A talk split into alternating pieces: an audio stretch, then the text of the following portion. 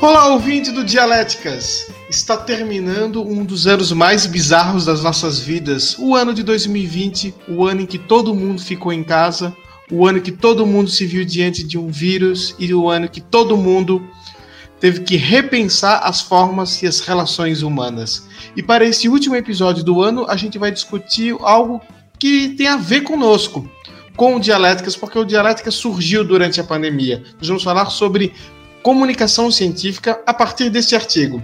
Mediatização da ciência, reconfiguração do paradigma da comunicação científica e do trabalho acadêmico na era digital, da Tayane Moreira de Oliveira, da Universidade Federal Fluminense. E para fazer este episódio final, esse episódio especial, nós temos convidado o Bruno Balacó, do podcast Papo Com, da Universidade Federal do Ceará, é o nosso convidado para o nosso segundo crossover. Bruno, seja bem-vindo. Saudações, Gil, Bela, Fábio, alegria estar com vocês aqui. Nesse que é um dos meus podcasts favoritos do Dialéticas e quem diz isso é o próprio Spotify. Eu tô lá no top 3, lá o Dialéticas. É uma alegria muito grande estar com vocês esse crossover, Papo Com e Dialéticas. Exatamente, a gente gostou dessa ideia, acho que a gente vai inclusive fazer mais. A gente gosta bastante também do teu podcast, o trabalho que vocês fazem nas, na Universidade Federal do Ceará. Continuando aqui a nossa mesa, saindo de Fortaleza, indo agora para Lisboa, com o nosso amigo jornalista, doutorando, também meu colega aqui da UB, mas agora morando numa cidade grande. Fábio Jordelino, como é que tá o Natal na capital portuguesa? Tudo bem, Gil? Tudo bem, Bruno? Seja bem-vindo aí à participação do nosso episódio. Tudo bem, Bela? E ouvinte, é, muito feliz de estar aqui com vocês, finalizando aqui um episódio especial, né? Todos em clima de Natal, como vocês podem ver aqui, eu já estou com minha árvore de Natal. E é isso, Lisboa tá, tá com respeito à pandemia, festejando o Natal, em clima de Natal. Tá certo, então. E saindo de Lisboa, vamos à terra da cerveja, em mais na Alemanha, com a doutoranda, jornalista e ciclista Isabela Gonçalves. Já tá com o pneu recuperado, né? Sim, Gil. Olá, Gil. Olá, Bruno. Olá, Fábio. Muito feliz nesse último episódio aí do ano, antes das férias. E, enfim, tô empolgada para discutir esse tema. E com pena que vamos entrar de férias, mas vem muita coisa boa aí. Tá certo? E se você gosta de discutir comunicação científica, vem com a gente e vamos para nossa tese. Tese. Trazer esse assunto para dialéticas é muito importante e tinha que ser para fechar a primeira temporada do nosso programa. Porque a gente está falando justamente de comunicação científica, que a autora já começa classificando e ajustando a conversa. Tem uma coisa que é disseminação científica, que são as revistas científicas, os congressos, isso mais voltado ao público interno, e a divulgação científica, que é quando a pesquisa é levada para toda a sociedade, inicialmente através da imprensa e agora também através das mídias sociais e de aplicações como os podcasts. E realmente a gente vai entrar na discussão da das mídias sociais, porque as mídias sociais mudaram completamente a forma de fazer a divulgação. Para começar, porque surgiram as, as, redes sociais acadêmicas, como o ResearchGate, a autora vai citando isso, e o ResearchGate vai aparecer por diversas vezes nesse episódio, eu já vou avisando. Mas não é só ter mídias sociais para divulgação científica, divulgação científica, nesse caso não é disseminação, mas tem a questão da gamificação e até a própria forma, isso a autora fala muito legal, como esses, esses sites tipo ResearchGate ou Academia.edu trabalham, que é criar ranking, criar recompensa, ou seja, criar um próprio modelo de negócio para sobrevivência do site que faz as pessoas ter um, uma forma de se interagir, de participar com ela. Isso está mudando bastante a forma como a, os, os, pesquisadores conversam entre si. E a autora que sabia o impacto disso fez uma pesquisa, uma entrevista, no caso, com 25 pesquisadores, e algumas, algumas respostas, na minha opinião, acabaram sendo bastante claras. Por exemplo, o ResearchGate é a rede social dos pesquisadores mais utilizadas, e todo, a maioria diz que não está querendo competir na questão da gamificação, de quem escreve mais e quem tem mais participação. Eu duvido um pouco disso, mas a gente vai discutir mais. E as redes sociais não acadêmicas acabam sendo muito pouco utilizadas para divulgar. O Facebook aparece, principalmente o pessoal da Humanas, mas parece que há uma certa reticência de quanto a divulgar a sua pesquisa, o seu trabalho nas redes sociais.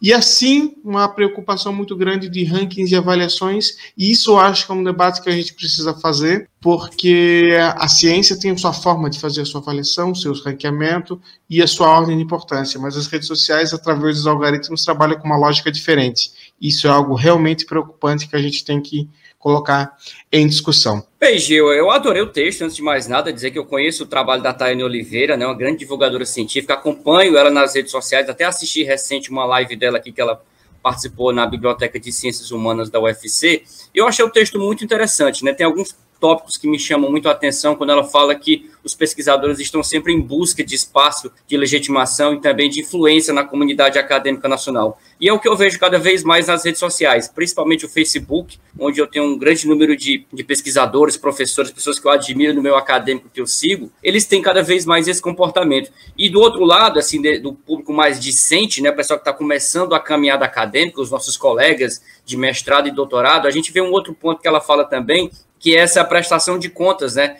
Que os pesquisadores, principalmente de universidade pública, né, que tem fomento aí a partir de agências como CAP, CNPq ou as fundações estaduais, precisam prestar contas desse investimento que é feito na universidade pública, né? O que a gente vê com os nossos colegas aqui que tem esse financiamento e tem essa obrigação de prestar contas, divulgando seus textos acadêmicos, suas participações, gravando vídeos. Então, nesse ponto, eu acho interessante o texto. Outro detalhe que eu acho bacana também é que ela levanta a bandeira para aquele nosso eterno desafio enquanto pesquisador, né? que é estar sempre atingindo o grande público com as nossas pesquisas, né? Esse é o grande desafio de todos os pesquisadores, né? Fazer com que a gente possa furar a nossa bolha, levar aquele conhecimento que muitas vezes está restrito aos auditórios, às salas de aula, possa ultrapassar as barreiras da, da universidade, poder atingir o público chamado leigo, né? Que não que não está acostumado com aquele tipo de conhecimento. Então, quando a gente participa desses eventos, né, muitas vezes a gente tem um público muito pequeno de 50, 100 pessoas no auditório, quando a gente tem a chance agora, é, principalmente em tempos de pandemia, de participar de lives, né,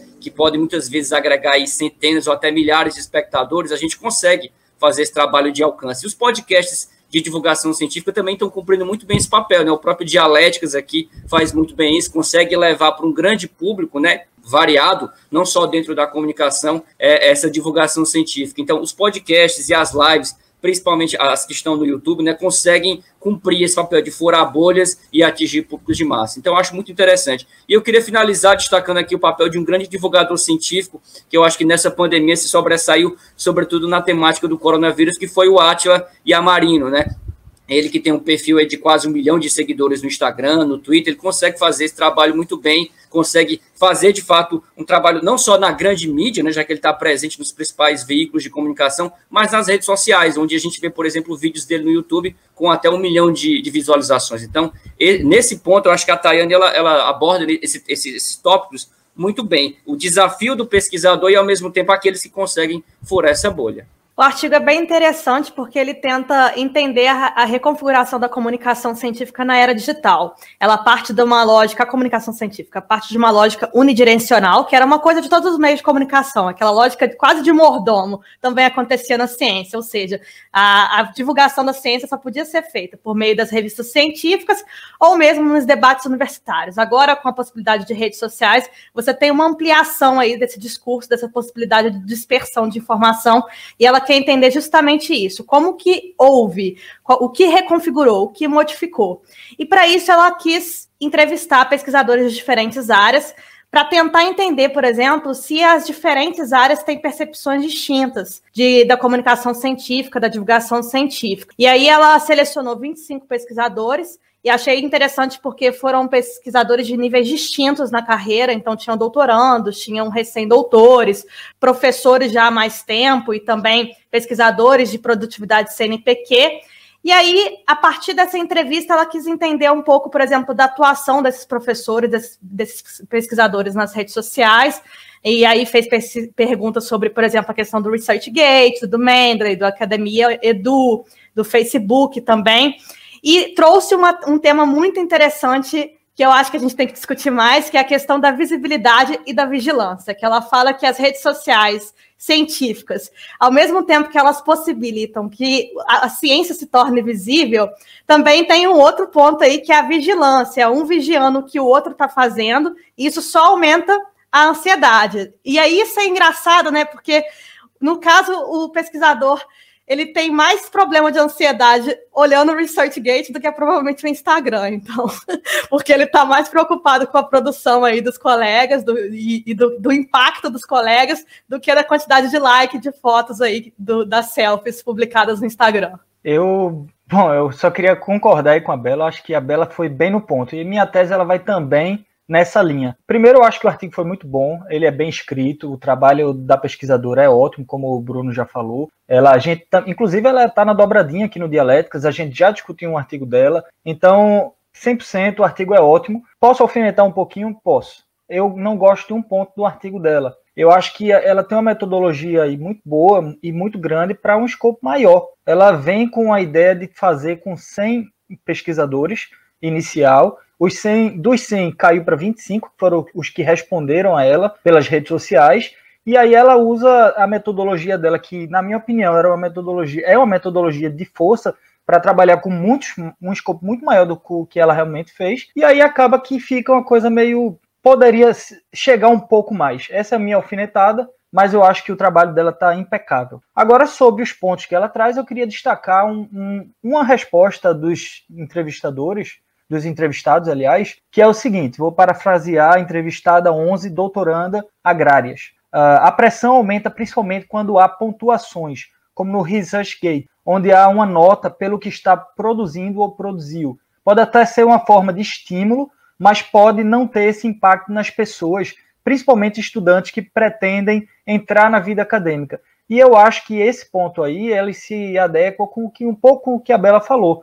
Essa questão da pontuação do ResearchGate eu sou extremamente contra. E a gente já falou aqui no Dialéticas, no outro episódio, que foi o, o botão de dislike. O botão de dislike em pesquisas acadêmicas. E a gente também já comentou isso no, no episódio que a Bela, que foi a host, que foi o Publish or Perish. Então, essa questão da pressão em cima do pesquisador, ela aumenta nesse tipo de redes sociais. E eu acho que isso aí é um prato cheio para a gente discutir um pouco mais para frente nesse episódio antítese. Então, a minha primeira pergunta vai ser a pergunta mais óbvia, já que a gente está falando sobre redes sociais e sobre divulgação científica. Eu pergunto quais redes sociais vocês estão presentes, o que, que vocês procuram e o que, que vocês divulgam nesses espaços. Vamos começar pelo Fábio. Bom, eu tenho algumas redes sociais não acadêmicas e acadêmicas. A principal acadêmica é, claro, a ResearchGate. Eu estou sempre procurando artigos. É, basicamente, a ResearchGate eu não posto muitas coisas minhas. Tem alguns artigos meus lá, mas principalmente é para procurar fontes, principalmente, para os artigos que eu estou escrevendo. Então eu acho, nesse ponto, ela é bastante eficaz para mim. E outro ponto, nas redes não acadêmicas, eu uso muito o LinkedIn, que é uma rede mais profissional, mas eu acho bem interessante para discutir ideias, principalmente. E de, em alguns momentos eu uso também o Instagram. É, se vocês quiserem olhar lá no Instagram do Dialéticas, é, nós três estamos lá. E aí você vai ver que no meu Instagram, por exemplo, tem alguns, algumas publicações que eu já fiz no decorrer da minha vida. Mas também não é algo que eu me foque tanto. No final das contas, rede social para mim é mais um passatempo do que realmente uma ferramenta. Eu uso bastante o ResearchGate, eu sou meio viciada, já falei sobre isso, inclusive em algum um episódio aí.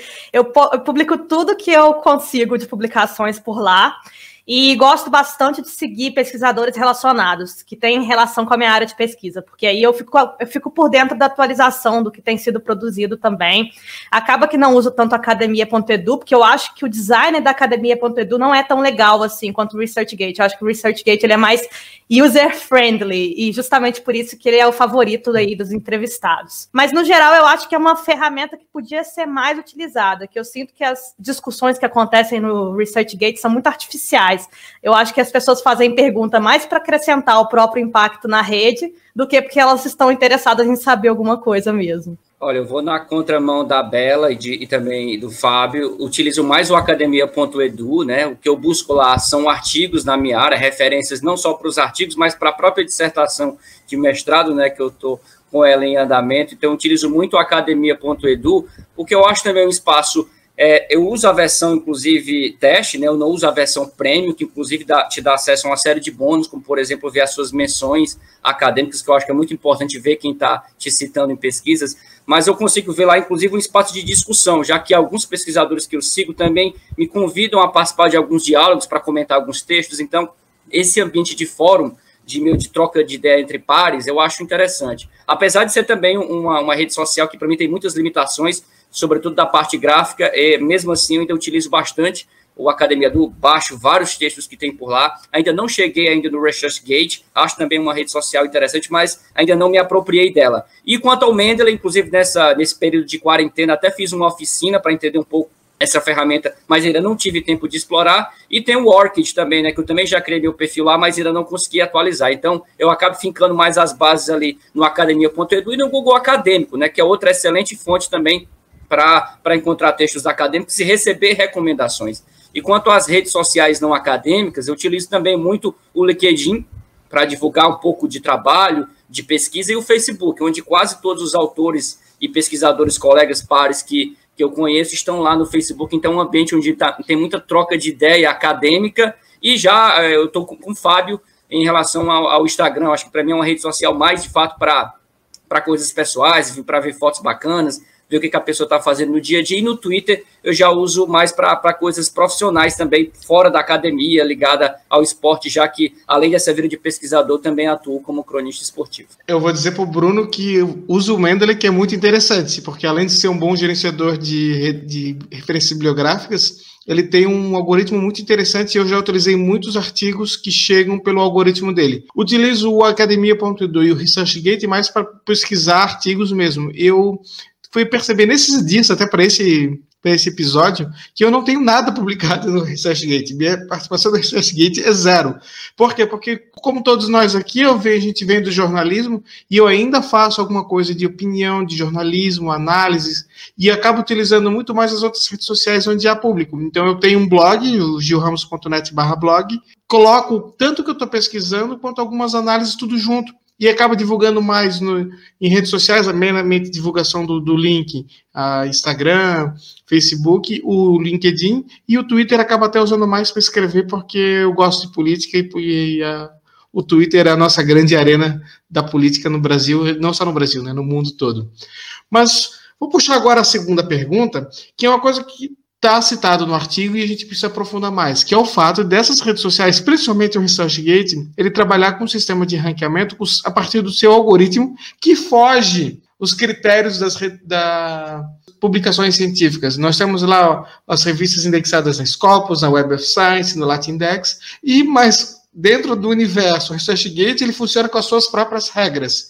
Aí eu pergunto, isso é bom até que ponto e até que ponto isso passa a ser perigoso? Vamos começar pela Bela. Eu acho que talvez no ResearchGate não deveria ter a nota do pesquisador. Eu acho aquilo muito esquisito. Podia ter só o número de seguidores do pesquisador já seria um critério, por exemplo, do tipo de impacto que ele tem. Não precisava de uma nota. E aí talvez poderia ter um, um tipo de nota para publicação, ou não necessariamente uma nota, mas mostrar ali o número de acesso da, da, da publicação, quantas vezes aquela publicação foi acessada e a, o número de citações daquela publicação.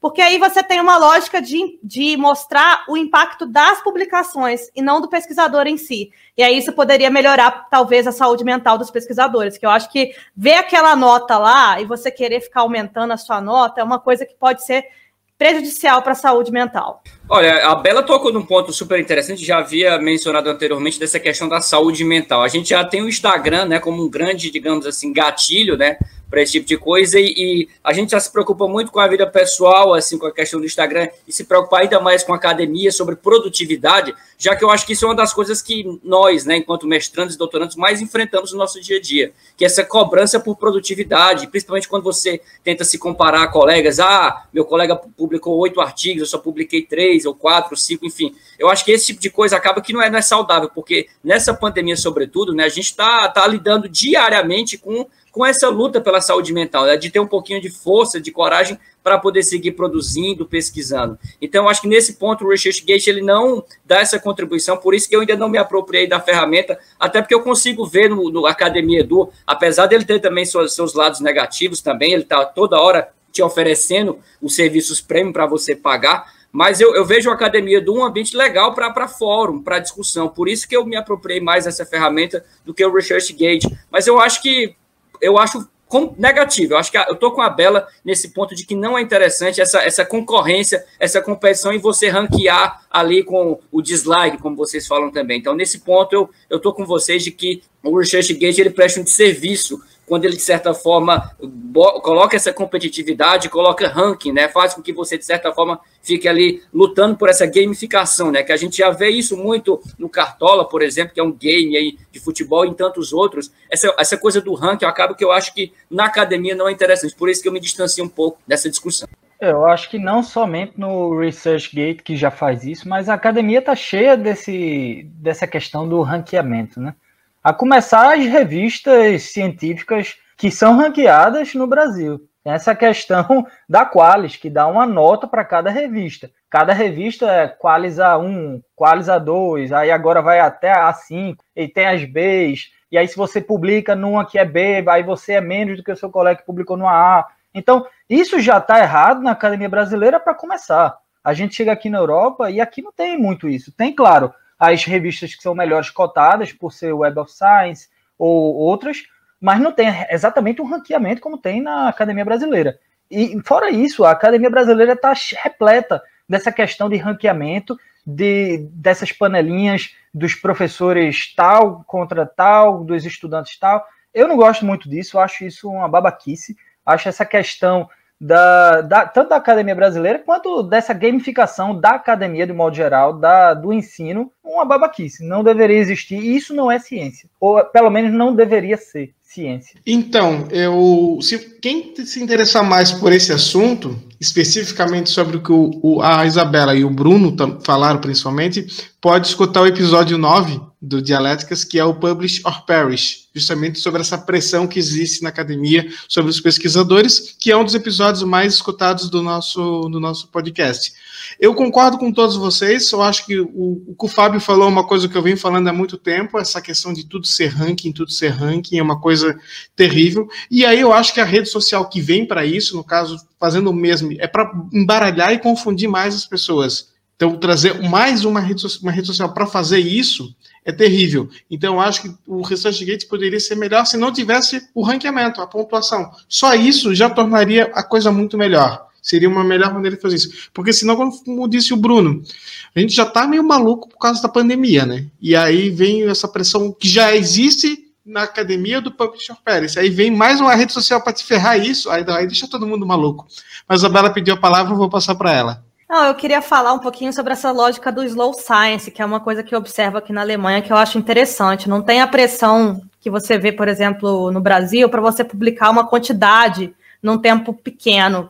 O meu orientador, ele, ele começa a tentar publicar no ranking, no, nos primeiras, nas primeiras revistas do ranking da Web of Science. E aí, a partir dos pareceres que, que a gente recebe, vai tentando os, os, o, as revistas do, dos rankings menores, ou seja, você demora às vezes um ano para poder conseguir uma publicação, e é uma publicação numa Web of Science que tem um impacto absurdo.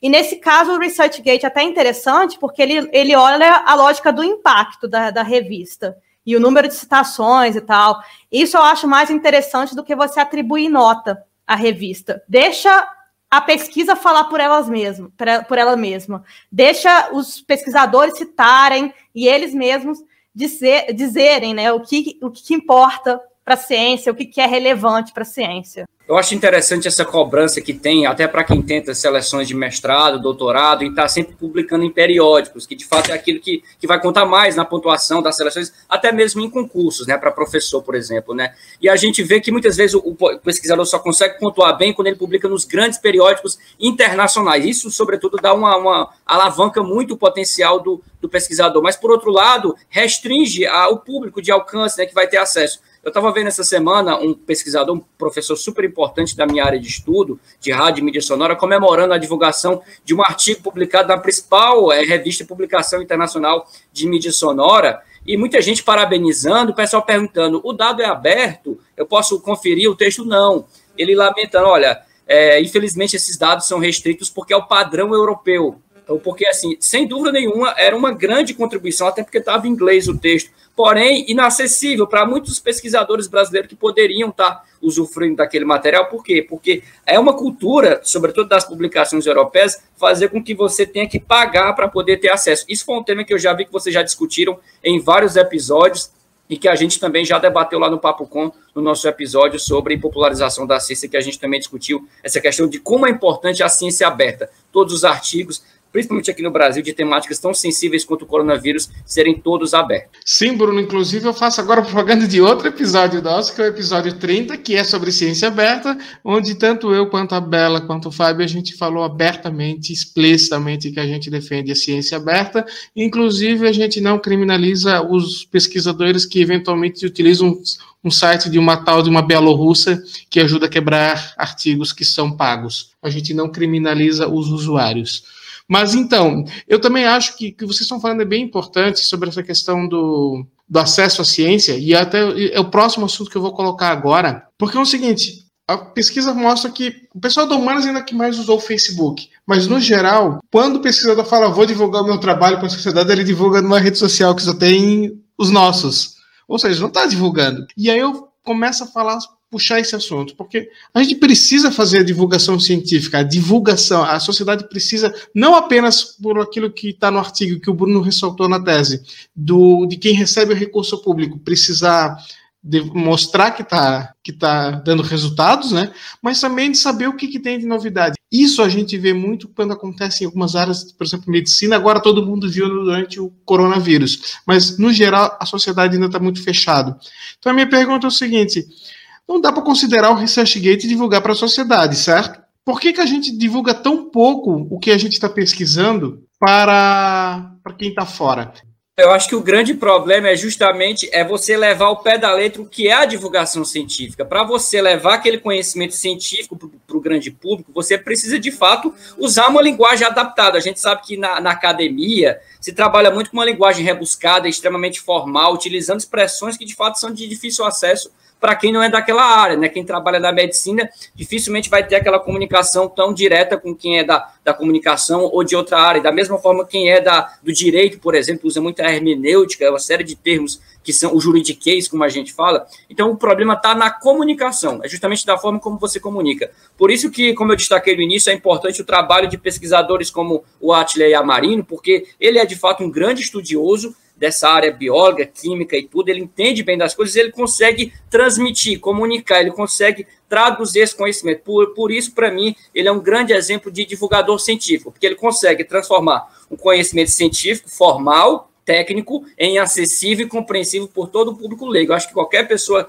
que escutar o Atira Yamarino numa live ou mesmo na televisão vai compreender aquilo que ele está vendo e vai ver o impacto social, porque para mim só tem impacto social se de fato aquela comunicação científica poder trazer alguma melhoria e poder ser compreensível pelas pessoas. Nesse ponto aí que você falou agora, Bruno, eu acho que, de um modo geral, a própria academia brasileira ela tem isso intrínseco dentro dela, essa linguagem rebuscada. Eu fiz meu mestrado na Bélgica, a Bela está estudando agora na Alemanha, e o Gil fez o mestrado dele em Portugal também. Então a gente já está acostumado com um tipo de artigo, até uma estruturação do artigo diferente. A estruturação dos trabalhos acadêmicos aqui na Europa, eles são bem mais diretos.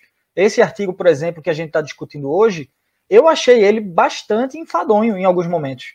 E não é que eu esteja criticando o jeito como ela escreve, o jeito como a autora estruturou o artigo. Não ela fez o que ela está acostumada a fazer dentro de um da academia brasileira. É sempre assim. Todos os artigos eles vão lá para frente, depois volta, depois vai e usa uma linguagem rebuscada que às vezes até a gente mesmo que é da área a gente tem que parar. Não, calma. O que é que ela quer dizer aqui? Aí volta, aí lê de novo, aí volta. É assim a academia brasileira e tal. Não sei por que assim. Às vezes é, é assim, talvez para eliminar justamente o que você falou, o povão de ler o que é um absurdo na minha concepção. A gente chega aqui na Europa, pode pegar um artigo escrito é, de acordo com a academia alemã, por exemplo, ou belga, por exemplo, no, no meu caso, no caso da Bela, que a gente estava discutindo antes.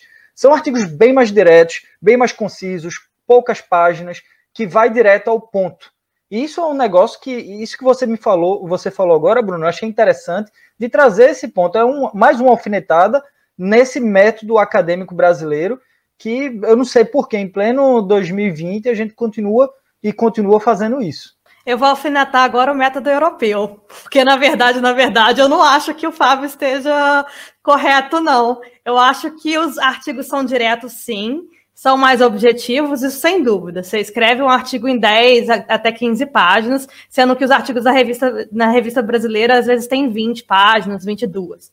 Só que eles são muito difíceis de serem lidos, porque europeu é viciado em estatística. Então, eles colocam lá aquelas fórmulas estatísticas absurdas nos artigos, que às vezes nem a pessoa da própria área consegue ler. Quem dirá o público leigo? Então, na verdade, na verdade, a divulgação científica é, é, um problema do mundo inteiro. É muito difícil você fazer divulgação científica. E é, tanto é um problema do mundo inteiro que a gente está vendo aí teo, teoria da Terra plana no mundo inteiro também, e negacionismo no mundo inteiro. Ou seja, a, a, a difusão da ciência, a dificuldade de você demonstrar a ciência não é uma dificuldade brasileira, é mundial. E no caso do Brasil, eu acho que falta recurso mesmo para investir em divulgação científica. Eu acho até louvável a iniciativa do Serra Pilheira em lançar edital de divulgação científica e tal. Mas um pesquisador brasileiro que tem que publicar quatro, quatro artigos a dois por ano, como é que ele vai divulgar a própria pesquisa? Tem que ser uma coisa em rede mesmo, em, em tra um trabalho de árvore. É, talvez divulgadores independentes da universidade ou projetos de extensão na universidade para isso. Não adianta também você cobrar só os pesquisadores de fazerem a divulgação científica, já que eles têm tanto, tantos afazeres também. Olha, Gil, nesse sentido, é, acho que sem puxar a brasa para nossa sardinha, acho que nós jornalistas temos essa vantagem, porque a gente já trabalha antes de entrar na academia com esse texto acessível para jornal, para portal, e quando vai para a academia a gente já tem esse cuidado de ter esse texto mais acessível que possa ser compreendido por todos. Nesse ponto, eu acho que os jornalistas eles se comunicam talvez um pouco melhor do que outras áreas, como a área de saúde, a área do direito, por exemplo. É, eu acho que assim, talvez seja necessário, por exemplo, da questão de, de outras áreas, até mesmo um pouco da comunicação nas sociais aplicadas, humanas, que tenhas uma disseminação científica numa linguagem que seja interna para quem vive ele. Mas a gente não pode, nesse, se é, se as revistas acadêmicas têm que ser uma linguagem para quem está no meio, chegamos a esse consenso, eu também tenho dúvidas quanto a isso, a gente precisa melhorar a divulgação, ou seja, a gente precisa fazer o que nós fazemos aqui no, podcast, né? Tipo, pegar um, um artigo e levar ele para uma linguagem que qualquer pessoa possa entender. Mas, ainda tocando nesse assunto, o Bruno trouxe aqui já duas vezes, ele citou o Attila Yamarino como um pesquisador brasileiro que ficou famoso, principalmente agora na, na, no, na pandemia do coronavírus, mas já tinha o seu fama antes também. E eu queria saber de vocês, como é que vocês estão vendo esses projetos de comunicação online de divulgação científica? Vocês acompanham quem? Quem vocês recomendam? Se vocês estão de olho nesse assunto, é só assunto da área, vocês também seguem divulgadores científicos, seja em podcast, canal do YouTube, blog, o que for, em outras áreas. Vamos começar agora pelo Fábio. Bom, eu não acompanho tanto, não, como eu deveria acompanhar. Na verdade, eu tendo a acompanhar alguns podcasts, por exemplo, do nosso companheiro Bruno, que está aqui, eu sempre estou acompanhando uh, quando posso. Não acompanho exatamente todos seguidos, mas sempre quando eu posso, um aí perco um, mas volto aí, acompanho. Então eu estou sempre, de alguma maneira, por dentro do que está se falando. Os podcasts, de modo geral, para mim, eles chegam de uma forma muito fácil, porque como não tem imagem, é só o áudio, então eu coloco e posso estar fazendo outra coisa. Acho que é o caso de todos os ouvintes que estão tá aqui acompanhando o nosso podcast. Então, para mim, o podcast, os podcasts científicos, eles vêm muito mais fácil. Mas, de outro modo, eu sempre tento acompanhar o que está sendo feito. Uh, esse que vocês falaram agora, que o, o Bruno falou, o, o, não, necessariamente acompanhei ou cheguei a ver, mas vez ou outra eu escuto alguma coisa, vejo algum trecho, então eu tenho tento me manter ali na média. Porque também nesse ano 2020 foi um ano muito tribulado, acho que para todo mundo, né? Então é muita carga de informação, mesmo a gente estando em casa, a gente acaba que tem que trabalhar, tem que produzir, tem que estar tá fazendo artigos, então eu não tenho tanto tempo hábil para estar tá acompanhando, mas tento e acho que isso é o caminho para essa democratização maior da ciência. Eu gosto bastante de um podcast brasileiro que chama Fronteiras da Ciência, que é produzido pela URGS é da área de ciências naturais mesmo, e eles sempre trazem um tema, e aí convidam pesquisadores das universidades do Rio Grande do Sul, lá, lá de Porto Alegre, para poder discutir sobre o tema. E é sempre muito fácil de entender. Eu tenho dificuldade de entender ciências naturais, que, bem, não é minha área, então é bem interessante, porque democratiza bastante o conhecimento. Eu acho que é um exemplo aí. Ele é produzido há muito tempo, ele tem muito ouvinte também é um dos mais antigos também em, de divulgação científica produzido na Universidade do Brasil. Então, eu acho que a gente tem um case aí de sucesso. Olha, eu acompanho muito podcast, assim, de todos os tipos, assim, principalmente universitário. Eu, eu, acompanho bem, inclusive, até porque é objeto de pesquisa. Recentemente fiz um, um artigo com outros três companheiros de, de pesquisa, doutores e doutorandos, pesquisando justamente o que, é que as universidades estão produzindo nesse período. Eu encontrei muita coisa bacana no restante do país. Por exemplo, o pessoal da Universidade Federal do Paraná tem um podcast sensacional sobre ciência que se chama Fala Cientista, que apesar desse termo, ele trata os assuntos de uma forma jornalística, bem acessível. Tem um pessoal lá da Federal da Paraíba, UFPB, que faz também os jornadas, que também tem essa pegada científica. E fora da universidade também, você tem outros podcasts que trabalha essa ciência como 37 graus, né? Que é uma outra dica que eu deixo aqui é, de um podcast de ciência, não feito por universitárias, mas que tem uma, inclusive, uma pegada bem popular, já que é um dos podcasts mais ouvidos do Brasil. Acho que nos rankings aí estão para provar isso. As universidades têm feito um ótimo trabalho e tem um outro podcast também que trabalha com uma linha parecida aqui com a do Dialéticas, que é o EPCC, que é lá do pessoal da UF, aqui lá do Rio de Janeiro, que é Economia Política da Comunicação e Cultura. Eles trabalham com fichamentos de textos científicos, justamente com essa pegada da divulgação científica, pegar um texto acadêmico, tentar fazer a partir do fichamento, fazer com que aquele ali possa ser mastigado e melhor compreendido, inclusive por outros acadêmicos e por gente também que não é da área. Bom, eu além do, do que todo mundo lembra, tem o Pirula, que é um biólogo que também faz um trabalho bem legal. E o interessante do Pirula é que ele não se preocupou muito com a questão visual, mesmo sendo no YouTube. Então ele não tem produção, ele não tem câmera boa, ele não tem uma iluminação boa, e ele fazia vídeo de 50 minutos e dava uma audiência muito grande, porque ele é um bom professor, né? Ele é um bom professor, então ele sabe explicar o assunto, e principalmente esses assuntos que são, às vezes, mais difíceis da população entender. Ele faz uma tradição muito boa. E também vou recomendar um daqui de Portugal, já que eu estou aqui aqui, né? 90 Segundos de Ciência é um projeto muito ousado da Rádio Antena 1, tem parceria com várias universidades, inclusive alguns professores aqui da UB já participaram desse projeto, onde um pesquisador fala em um minuto e meio, isso vai passa na Rádio Antena 1, de, daqui de Portugal, um minuto e meio, ele tem que explicar o que ele está pesquisando. É praticamente um tweet em versão áudio, mas é um desafio bem interessante, inclusive para a gente melhorar a capacidade de síntese dos nossos conteúdos. Só para lembrar aqui, tem uma, um podcast muito interessante da Universidade Federal de Pernambuco, que é o Rádio Cordel. Quem está aí acompanhando vai estar tá aí nos links aí. A gente sempre coloca todos os links de tudo que foi recomendado aqui. Então acompanhe aí também o Rádio Cordel, lá da UFPE. É um trabalho excelente do pessoal. Olha, eu queria registrar, meus caros, que eu sou o maior fã do Brasil que vocês podem ter fora de Pernambuco da Rádio Cordel. Eles fazem uma série de trabalhos incríveis. Para mim, foi a grande sensação de todos os podcasts que existem no Brasil, para mim, ao lado também de tantos outros que surgiram. Mas a Rádio Cordel faz o Alto da Compadecida em tempos de Covid, que trabalha a rádio novela adaptada à obra do Ariano Suassuna. Esse trabalho que eles fizeram foi super premiado nessa pandemia, em premiações como Expocom, da, das rádios universitárias. Eles fazem também boletins sobre Covid-19, fazem é, educação nas ondas do rádio. Então, o, isso que o Fábio está levantando é uma bandeira importantíssima. Aqui no Nordeste, a gente tem que aplaudir muito o trabalho, inclusive porque é, é feito não apenas só em Recife, mas principalmente em Caruaru. O pessoal da Rádio Cordel, lá do campus Agreste de Caruaru, faz um trabalho incrível. E eu não posso deixar de destacar aqui é, o, o, o quão vitorioso foi esse ano de 2020 para eles em termos de produção e de reconhecimento. Síntese. Vivemos um período onde tudo é mediatizado, tudo é mídia, tudo é rede social, toda a sociedade está conectada em algum tipo de rede social e a tecnologia fez isso ficar ainda mais forte, mais exagerado, algo que já existia na sociedade era normal de que a ciência também fosse um tanto mediatizada nessas redes sociais. Como a gente disse ao longo do programa, as redes sociais para pesquisas podem ser muito interessantes. A gente citou aqui gente que busca artigos, conhece pesquisadores. Eu vou dizer para vocês que eu consegui uns contatos importantes via Bela, via Dialéticas, via Instagram. Né, que pode levar uma parte importante da minha pesquisa em 2022.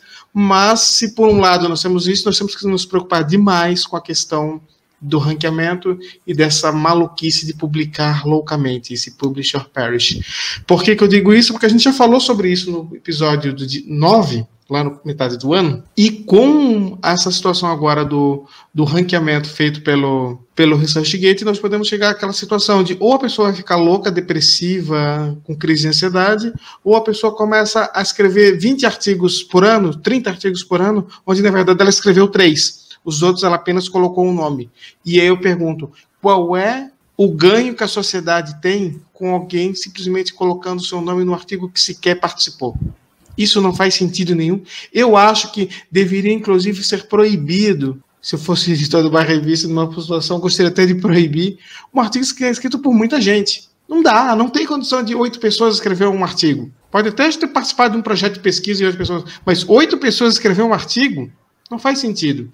O que a gente está vendo é isso, essa máfia de numérica, basicamente numérica, que é uma coisa terrível das redes sociais. Tudo é número, tudo é, quantita tudo é quantitativo.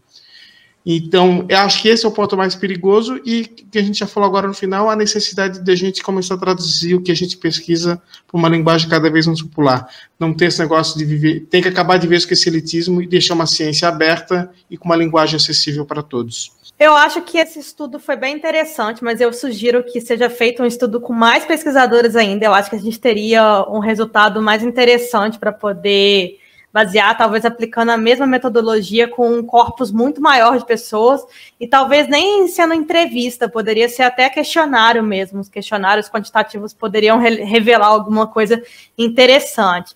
E eu acho também que tem uma lacuna aí nas. Na, não, na verdade, eu não cheguei a fazer pesquisa para poder saber se tem uma lacuna, mas uma sugestão de pesquisa que seria interessante seria mapear o que tem de divulgação científica hoje, mas não apenas mapear, entender que tipo de público está acessando isso. Porque a gente fala de divulgação científica, a gente fala de acesso do público leigo, mas talvez, mesmo com as iniciativas de divulgação científica que a gente tem hoje, a gente está falando para a própria bolha.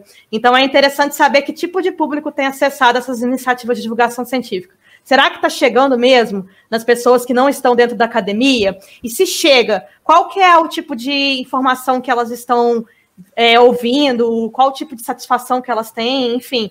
O que falta em relação à divulgação científica, talvez uma pesquisa de recepção poderia indicar novos caminhos para a divulgação científica. E é lógico que eu poderia, não poderia encerrar esse episódio sem defender que mais iniciativas de divulgação científica surjam aí, porque esse é o caminho para combater o negacionismo, esse é o caminho para combater a fake science que a gente tem visto por aí, e esse é o caminho aí que a gente encontra para poder fortalecer as universidades e o conhecimento de forma geral. Bom, eu acho que o artigo ele é muito bem escrito, como eu já falei na minha abertura. Eu acho que o artigo realmente poderia ter, ter sido um pouco mais elaborado na quantidade dos participantes, mas de todo modo o artigo traz uma discussão extremamente importante. Ele traz todo, todo esse episódio aqui foi baseado nesse artigo e aí você já pode ver a importância que tem essa questão da, da democratização mesmo da ciência. A gente já falou aqui várias vezes, a gente acaba falando e repetindo dentro de uma mesma bolha. E isso é muito negativo em termos de sociedade. A ciência ela deveria ser democrática e, e as pessoas deveriam abrir os olhos mais para a ciência. Não perca um pouco do seu tempo para escutar algumas coisas, alguns podcasts, alguns vídeos, é, filmes que tenham uma pegada documental. Isso é muito importante para o crescimento individual e para o crescimento científico de um modo geral. Eu acho que 2020 foi um ano muito importante é, para bom para o mundo todo, mas principalmente para nós três aqui, que foi quando a gente começou a fazer o Dialéticas. E o Dialéticas ele começou a, a princípio é, não por uma, também por uma questão de divulgação científica e tudo mais, mas mais por uma questão pessoal nossa. Acho que isso, o Dialéticas ajudou nós três a aliviar um pouco a tensão na época da, da pandemia, do lockdown inicial, lá para meados de março. Isso foi muito interessante para a gente ver que o nosso trabalho estava sendo, estava servindo para alguma coisa. Eu acho que essa aflição que a gente tinha, muitos outros pesquisadores também têm é, a solução com certeza não é a gamificação disso, desse conhecimento, e sim a utilização desse conhecimento para o bem, para coisas positivas que vão interferir dentro da sociedade. A nossa pesquisa, cada um aqui acabou de falar sobre sua pesquisa, em algum momento essa pesquisa ela vai beneficiar algum ponto da sociedade. Seja a questão da Bela com os imigrantes, seja a questão do Gil com os jornais, ou a minha, ou a do Bruno, ou que. Bom, a, a ciência ela é feita por um motivo, e esse motivo é be, o beneficiamento da sociedade em geral. Então, se essa, esse objetivo não está chegando, bom, a gente tem que repensar. Eu acho que esse artigo ele foi importante por isso, fazer a gente pensar por essa perspectiva. Olha, pegando a, a, deixa de vocês sobre a importância do Dialéticas, eu queria também dizer que eu comecei a produzir podcast acadêmico, né, que também tem essa bandeira da divulgação científica na pandemia. Acho que a gente surgiu quase que no mesmo período, o Papo Com é de abril, e a ideia do Papo Com é justamente essa, né, pegar essas pesquisas que são desenvolvidas pelos diversos programas de pós-graduação do Brasil, não só aqui dentro da UFC, e levar para a sociedade e mostrar para ela qual é o impacto social, o que, que essa pesquisa vai de fato ajudar a melhorar a vida das pessoas, impactar a vida das pessoas. Essa é a bandeira que a gente defende do Papo Com e tenta fazer em cada um dos episódios o nosso norte. Então, pra, se para vocês o Dialéticas ele, ele foi esse divisor de águas acadêmico, né?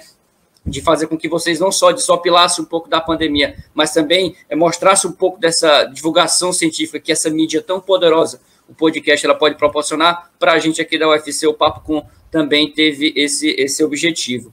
E para finalizar, eu queria destacar uma das frases do texto, eu acho que de certa forma sintetizam um pouco a nossa discussão aqui, né? Que é um trecho que a, a, a Tayane ela fala que esses pesquisadores eles utilizam as mídias sociais para construir uma reputação pela disseminação do conhecimento científico, sendo avaliados pelo impacto social de sua ciência enquanto, enquanto dividem seus espaços pessoais com atuação profissional nos ambientes digitais. A gente precisa lembrar que todas as pessoas, os pesquisadores, nós que estamos na academia, a gente está utilizando essas redes sociais, não só o ResearchGate, mas o próprio Facebook, o, o, o Instagram e também o LinkedIn, para falar das nossas pesquisas, para falar do que a gente faz na universidade, mas paralelo a isso, a gente também fala e precisa também desafogar um pouco, colocando de repente a foto com o familiar, com o gatinho, com o prato de comida. A gente também precisa, de certa forma, utilizar esse ambiente também para socializar, para buscar também essa empatia com as pessoas e não só falar de ciência. Então, o pesquisador ele vive com várias faces essa face do trabalho, essa face da pesquisa, mas essa face pessoal, porque a gente também tem família, tem momentos de lazer e muitas vezes a gente também utiliza a rede social para isso, para descontrair. Autor da semana. Bruno Balacó, qual é o autor da semana? Que dica você dá para o nosso ouvinte? Vamos lá, autor da semana. Já que a gente falou muito aqui do Atli Amarino, eu vou divulgar para vocês um e-book, ciência aberta, então está disponível, qualquer pessoa pode ir lá na internet e baixar, que é o e-book Consciência, Consciência Junto e Divulgação Científica. Consciência e Consciência e Divulgação Científica, organizado pelos pesquisadores e professores Carlos Vogt, Marina Gomes e Ricardo Muniz. É um livro de 2018, um pouco antes da pandemia, mas eu acho que ele cumpre bem, resume todas as questões que nós debatemos aqui sobre comunicação e divulgação científica, inclusive esclarecendo vários conceitos. E eu falei do Atila porque, entre os muitos capítulos desse book, tem um escrito pelo Atila. Então, já que a gente falou tanto dele, ele está contemplado nesse book, que é o nosso autor da semana. Tá certo, então, e o nosso episódio vai chegando ao fim. E este é um ano realmente muito maluco. A gente vai começar nossa conversa aqui no encerramento. Primeiro, agradecendo o nosso convidado que permitiu a gente fazer o segundo crossover do ano. Bruno, muito obrigado mesmo por participar. A gente ficou muito feliz com a tua vinda. Ah, fiquei super feliz também. Vocês sabem que desde o início aí que vocês surgiram, acompanho. Eu até estava comentando com vocês nas redes sociais. Todos os episódios do Dialéticas eu acompanho. Quando da sexta-feira de manhã eu já sei que tem episódio 8 horas da manhã. Teve uma semana que atrasou um pouquinho, eu já perguntei se tinha acontecido, então é uma satisfação muito grande. E reforçar que, de novo, ele consta no meu top 3 dos que eu mais ouvi no Spotify em 2020. Nem divulguei nas redes sociais, porque, enfim, tenho muitos companheiros pod, podcasters e podia dar uma ciumeira, mas eu enviei para vocês o comprovante aí de que o Dialéticas é um dos meus favoritos. E nós somos podcasters irmãos, né? Todos nós aqui somos jornalistas, somos pós-graduandos da área de comunicação e eu vejo muita parceria aqui entre o Papo Com e o Dialéticas. Quem sabe a gente faça esse caminho de volta também, que ia ser um prazer muito grande receber vocês lá no Papo Com em 2021. Obrigado mais uma vez pelo convite, Fábio, Bela e Gil. Porra, obrigado mesmo pela. É um alguém que está acompanhando nosso trabalho desde o começo, né? Porque foi uma coisa que a gente fez muito aleatório. A, a gente já falou sobre isso uma vez numa live, que a gente começou o podcast muito como um grupo de leitura. Não, não a gente foi crescendo e se tornando o que ele é hoje com o tempo. E agora sim, a gente vai para 2021 com uma ideia de ampliar ele. Ampliar não, o formato vai continuar sendo toda, toda sexta-feira, entre 35 e 40 minutos. Esse é o episódio maluco que passou, mas os outros vão continuar nesse. Mas a gente vai ter formato novo, a tese vai ser feita por uma pessoa só, nós vamos ter quadro novo, nós vamos ter sempre agora uma pessoa que vai ser o host e outra pessoa que vai ser o responsável pelo artigo, vamos ser sempre um especialista, mais espaço para convidados e uma grande novidade que a gente não vai poder falar agora. Vai ser, mas nós vamos apresentar um novo serviço associado ao podcast que vai ser bem interessante para quem está na área da pós-graduação no Brasil, em Portugal e qualquer lugar do mundo, desde que esteja lusófono mas a gente vai falar um pouco mais sobre isso em fevereiro, porque a gente vai entrar de férias e vamos voltar no dia 26 de fevereiro com o nosso primeiro episódio. Vai ser o da segunda temporada, dia 26 de fevereiro, mas o site com as novidades vão ser apresentados no começo de fevereiro. Seria isso, Bela? Começou o ano em Covilhã, presa. Abriste um blog de contos comigo. Abrimos um podcast por acaso e tu terminou o ano que tá todo mundo louco em outro país com uma bolsa. Coisa boa, né? Pois é, e eu, eu acho que eu tive a última aglomeração de Portugal, onde convidando, que foi meu aniversário aí. e logo depois de voltar da Itália, né? Que loucura. Mas tudo bem, ficou todo mundo bem, ninguém, ninguém teve gente, nada. De, que a gente já de... tenha pego. Que a gente tenha pego naquela vez, né? Pois é. Depois disso entramos em lockdown e vim para a Alemanha. Está sendo uma alegria viver nesse país, que sempre foi meu sonho fazer doutorado aqui. Então, estou super feliz. Mesmo estando em lockdown, eu estou com o humor lá em cima. Fábio Jordelino, você ou vai escrever um livro, ou então vai ter pelo menos história para contar para os teus netos no futuro, do ano em que você ficou preso na Polônia. Esse fez e fez no meio da, do, da prisão da Polônia lançou um podcast foi realmente muito aleatório. Eu estava dizendo, eu sacaneava muito a Bela, porque a Bela tem as maiores histórias aleatórias do nosso grupo. Sempre quando a gente está conversando, ela aparece com história maluca. E esse ano eu tive a minha história maluca. Eu fui para a Polônia passar cinco dias, era a minha ideia, era passar cinco dias. E exatamente um dia antes de eu voltar para a Bélgica, que na época eu estava morando na Bélgica, o, o país fechou, o aeroporto fechou, todas as rodovias fechadas e eu fiquei preso durante quatro meses e alguns dias. Então, e para voltar para Portugal também foi complicado. Eu tive que voltar para a Espanha, da Espanha pegar um ônibus e um amigo é, cruzar a fronteira, me pegar lá de carro. Então, olha, foi uma odisseia. E no meio disso tudo surgiu Dialéticas, que foi, é, eu acho que uma das melhores coisas de, de 2020, pelo menos para mim, eu tenho certeza que para vocês dois também. Para fechar o ano, vamos fazer um brinde, gente? Agora eu já estou pronto aqui, Chico. Olá, tudo pronto aqui aí. também. Eu estou em Portugal, estou com vinho. E aí, eu vou falar Portugal, que o Fábio estava querendo fazer brinde antes do episódio. Eu acho que ele estava querendo beber. Eu também acho. Tava... durante o episódio. Queria Já estar bêbado pronto, durante o episódio. É isso. Vamos lá, então. Feliz Natal, feliz Ano Novo. Feliz Natal, gente. Feliz, Feliz Natal. Natal. Feliz Ano Novo. Com 2021, com vacina e muitos encontros presenciais, muito afeto, muito abraço, né? Bom, gente, o Dialéticas vocês já sabem, quem chegou aqui, quem chegou pela primeira vez, pô, chegou no episódio mais longo, já foi complicado, mas ok. Se chegou agora, esse aqui é um projeto totalmente independente, é um podcast de divulgação científica, mas não está ligado a nenhuma universidade, feito por três, de forma independente, por três estudantes de doutoramento, dois em Portugal e um que era de Portugal, mas demandou-se para o lado da Alemanha. A gente para com o episódio agora no dia 18 de dezembro, mas vamos botar ainda mais alguns materiais durante as nossas férias. Então continue nos seguindo nas redes sociais, arroba Dialéticas no Twitter e no Instagram. Segue a gente no, no YouTube. Talvez não, você não queira ver a nossa cara, mas segue lá, aperta, bota o sininho, também é legal. Às vezes você pode só escutar a gente também pelo YouTube. E manda sempre contato com a gente. A gente tem o podcast dialéticas.com e as próprias redes sociais para conversar com o pessoal. Aceitamos aí sugestões, ideias, reclamações, críticas, malhação de pau, tudo mas a gente está aberto a ouvir e trocar ideias, principalmente para as mudanças que vêm para 2021. Obrigado a todos, uma boa, boas festas e até 2021.